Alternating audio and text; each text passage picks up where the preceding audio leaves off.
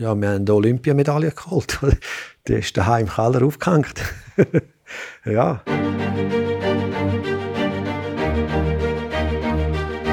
Das ist USZ Direkt, ein Podcast vom Universitätsspital Zürich, wo die Mitarbeiterinnen und Mitarbeiter Geschichten aus ihrem Dienst erzählen. Direkt, ungeschminkt und menschlich. Mein Name ist Thomas Marti. Bin jetzt äh, tatsächlich schon 15 Jahre im Unispital. Hatte gerade das Dienstaltersgeschenk, Jahr Jubiläum. Der Beruf ist äh, so Koch, Abteilungsleiter, Küchen. Und daheim haben wir drei Kinder. Dass er mal Koch werden will, das hatte Thomas Marti schon früh gewusst. Besonders, weil das für ihn nicht ganz eine fremde Welt war. Er hat nämlich schon als Bub bei seinem Papi, der in einer Spitalküche gearbeitet hat, in die Töpfe hineinschauen. Aber Kochen war für ihn immer viel mehr als das, was er dort gesehen hat. Eine Kunstform, eine Art zum Lebensmittel veredeln, ein Ort für Kreativität. Und darum war er dann zuerst einmal in verschiedenen Küchen auf der ganzen Welt, um eben diese Kochkunst zu lernen. Unter anderem in St. Moritz, in Stockholm oder in Kanada. Koch kann man eigentlich nicht unbedingt ein Studium machen oder studieren. Da lernt man in dem, dass man verschiedene Orte sieht, äh, wieder von Null anfängt, in anderen Umgebenheiten. Und das gibt eine riesige Vielfalt, die man mitnehmen kann. Und dann hat er mehr durch Zufall und durch einen Kollegen als USZ gefunden, wo er jetzt die Abteilung Küche leitet. Das bedeutet, er kommt meistens am Morgen um 6 Uhr und seine Fixpunkte im Tagesablauf sind die drei Services am Tag. Morgen, Mittag und Abend, zu denen später mehr. Zwischen ihnen plant er Menüs, hat Meetings und Austausch, führt Mitarbeitende und plant und organisiert auch größere Projekte und Umstellungen, wie jetzt gerade zum Beispiel der Neubau vom USZ. Ja, ich denke, es ist ein Fußballtrainer oder ein Dirigent, der das Orchester äh, anweist, führt und und auch Motivator. Also ich denke, man muss als gutes Vorbild jeweils vorausgehen und nachher kommen die anderen hinten rein. Was, was mich sonst noch macht. Also ich glaube, das ganze Angebot mitsteuern, da habe ich äh, verschiedene Gruppenleiter, die das an der Front gestalten. Aber wenn man neues Zeug äh, kreiert, dann wollte ich, dass man das intern zuerst abstimmt schauen, was offerieren wir da gegen raus.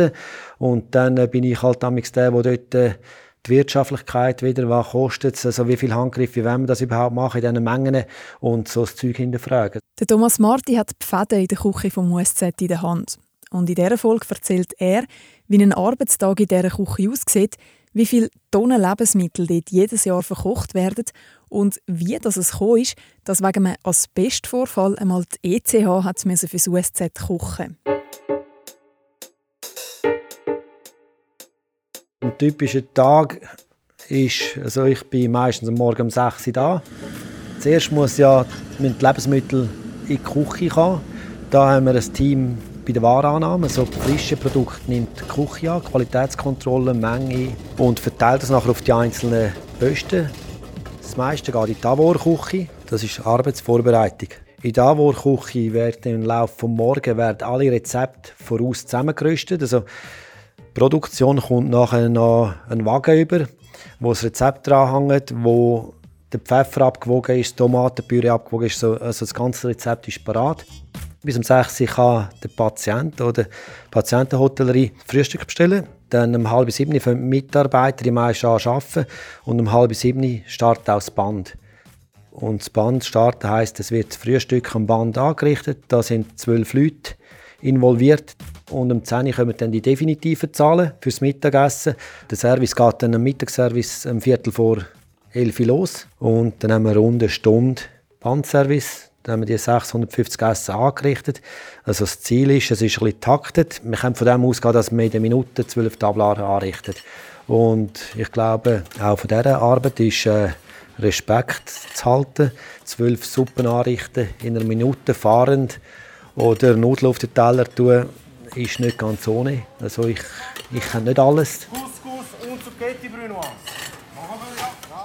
Und dann geht in der gleichen Zeit, wo wir mit den Patienten fertig sind, sind wir in der Mitarbeiterverpflegung natürlich dran. Dort äh, lassen wir rund 1200 Essen raus. Rund um drei können wir zahlen für den Abend. Und dann am Abend ist noch ein kleineres Team da.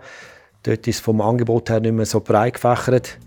In der Küche ist man bis Grössenordnung Viertel ab 6 Die ganzen Speistransportwagen kommen dann wieder retour in die Abwäschküche. Bis um 8 sind dort unten noch Mitarbeiter vor Ort. Ohne saubere Teller hat niemand Erfolg. Und für mich fährt, fährt das in der Abwäschküche an und endet auch wieder in der Abwäschküche. Und es braucht einfach jeden. Jeder, das sind insgesamt 130 Mitarbeitende, die zu dem Tagesablauf gehören und dafür sorgen, dass alles reibungslos läuft und eben die zwölf Essen pro Minute angerichtet werden. Jeder schaut für seinen Part, ein bisschen mehr links und ein bisschen mehr rechts, hoffe ich auch. Aber jeder hat seine Aufgabe und dann funktioniert es auch. Da haben wir eine Entwicklung Avor-Küche, dann haben wir eine kalte Produktion, eine warme Produktion. Wir haben Zack, zentrale Abwäschküche und Koordination, Diätküche, Mitarbeiterküche noch und Catering. Diätküche ist der Teil der Küche, wo Essen für spezielle Anforderungen gekocht wird. Also zum Beispiel für Leute, die sich koscher ernähren, für Diabetiker und Diabetikerinnen oder für die, die allergisch sind auf gewisse Lebensmittel. Die Diätküche schafft eng mit der Ernährungsberatung zusammen, um die richtigen Menüs für Patientinnen und Patienten zu finden. Zum Teil gibt es Tagesmenüs, die sowieso gerade passen. Für rund 20 bis 30 Patientinnen und Patienten muss aber von Grund auf neu gekocht werden. Allergikerinnen und Allergiker sehen im Menüwahlsystem, welche Allergen das sie welchen Rezepten und Menüs drin hat. Die Mitarbeitenden in der Küche müssen dann natürlich genau nach diesem Rezept kochen, dass die Inhaltsstoffe eben auch genau die sind, die im Menüwahlsystem angegeben sind. Für das wird jedes Rezept zweimal visiert. Einmal vom Koch oder der Köchin, die Zutaten rüstet, und dann nochmal von denen, die das Essen kochen. Einfach zum wirklich ganz sicher sein.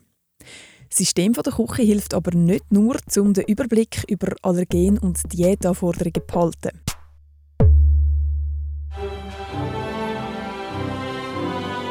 Zum Geburtstag da wissen wir auf den Patientendaten aus, wer Geburtstag hat, das zeigt es uns an. Und dort kommt einfach jeder ein Küchlein über. Und das USZ schreibt sich ja auch auf die Fahne, die Forschung und Innovation zu fördern. Gilt denn das auch für die Küche? Die Javor-Küche, die ich vorher mal erwähnt habe, ist ein Thema, wo man die Prozess versucht auseinanderzunehmen, zu optimieren. Und ich glaube auch in den Gerätschaften haben wir Möglichkeiten genutzt, wo wir uns so mit Vakuumkühlen auseinandergesetzt haben, wo wir äh, Geräte rein tun, die sich selber reinigen. Wir sind auch gefordert bezüglich Neubau. Kann man da Roboter in gewissen Arbeitsschritten einsetzen? Da sind wir auch dran. Und das sind jetzt erst ein paar Beispiele, wie und wo Innovation eben auch in der USZ-Küche passiert. Es gibt aber noch viel mehr. Die Mitarbeitenden die stellen sich laufend auf neue Ernährungsformen, wie zum Beispiel vegane Ernährung, ein schauen, was andere auf dem Markt machen und bleiben an den Trends dran. Oder helfen dabei, zum Trends oder Standards setzen. So zum Beispiel mit der ITSI, kurz für International Dysphagia Diet Standardization Initiative. Hinter dem komplizierten Namen versteckt sich eine Initiative, die einen Rahmen bietet, zum Lebensmittel in Kategorien einteilen für die Patientinnen und Patienten, die Mühe haben mit Schlucken. Die Küche arbeitet hier eng mit der Ernährungsberatung zusammen, um diese Initiative im USZ eben umzusetzen. Und Innovation die passiert auch im Kleinen, nämlich wenn das Küchenteam die Menüs laufend anpasst. Ich denke, es ist uns auch bewusst, dass ein Patient das Essen dreimal am Tag als Highlight empfinden kann, weil auf das kann er sich freuen und wir kommen auch viel Feedback über. Wir freuen uns dem, aber nehmen natürlich auch die negativen Feedback ernst. Äh, auch wenn es nur ein ist, schauen wir, dass wir da darauf reagieren antworten und ja, hinterfragen uns, kann man da vielleicht noch mal etwas besser machen, oder?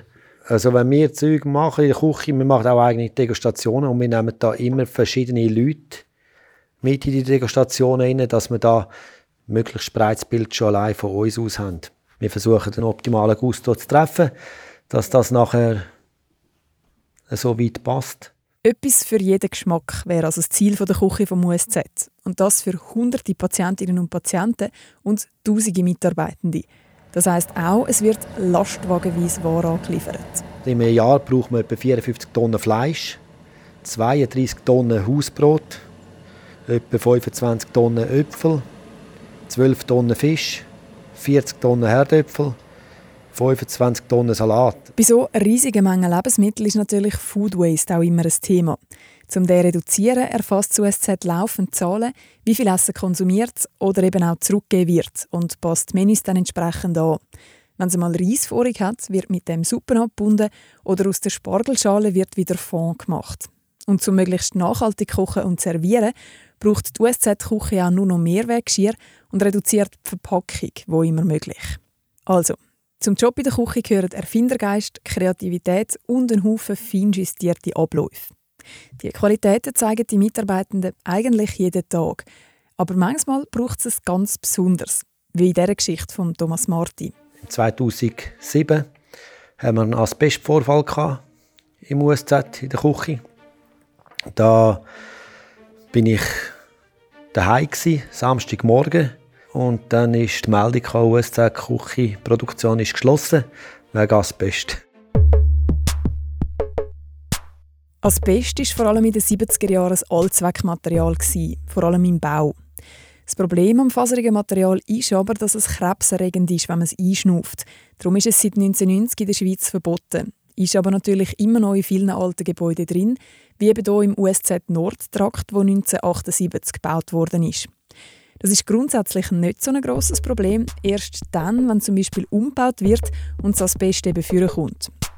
Die Küche ist geschlossen worden und wir haben dann müssen ja, sind Gedanken gemacht worden, wie geht das weiter. Also man hat sofort das Angebot anfangen umschreiben, vereinfachen.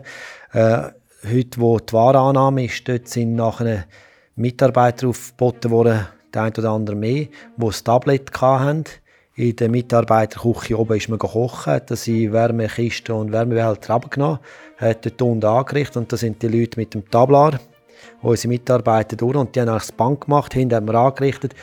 Die Speistransportwege sind am anderen Ort äh, abgefüllt worden und verteilt. Also, äh, es war sensationell gewesen, um zu sehen, was unsere Mitarbeiter alles auch kennen, oder? Und wie das Ganze dann funktioniert. Also, da war jeder für jeden bereit. Dann haben wir noch geschaut mit der ETH und können sie uns ein Menü liefern. Und dann haben wir nachher auch sofort Angebote bekommen von den umliegenden Betrieben, die können wir unterstützen Etwa zwei Wochen lang ist 2007 in diesem speziellen Setting am USZ gekocht worden. 20 Expertinnen und Experten haben in dieser Zeit den Ursprung des Asbest gesucht und herausgefunden, dass es ein Lüftungsblock war, der neu versiegelt werden musste. Und ich glaube, das ist so wirklich etwas Außerordentliches gewesen, wo wo man nie vergessen wird. Oder? Das Fachwissen und das Betriebswissen, das vorhanden ist, ist einfach einzigartig. Oder?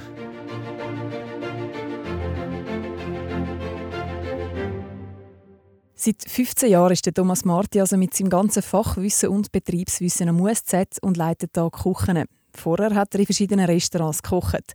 Aber er hat auch eine Weile lang an einer Hotelfachschule unterrichtet, an Wettbewerb mitgemacht und die Schweiz ein paar Jahre lang sogar in der Koch-Nationalmannschaft vertreten. Und das ziemlich erfolgreich.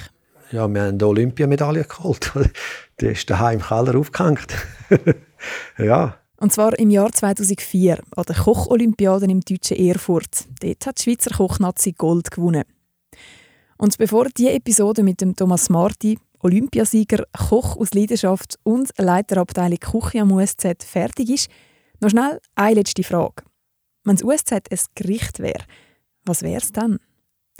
Gemäss Thomas Marti hat es einen stabilen Boden, dazu tausende Schichten wie die tausenden Mitarbeitenden vom USZ, bringt etwas Süßes mit sich und hat ganz zoberst einen glänzenden Abschluss. Ein Cremeschnitte.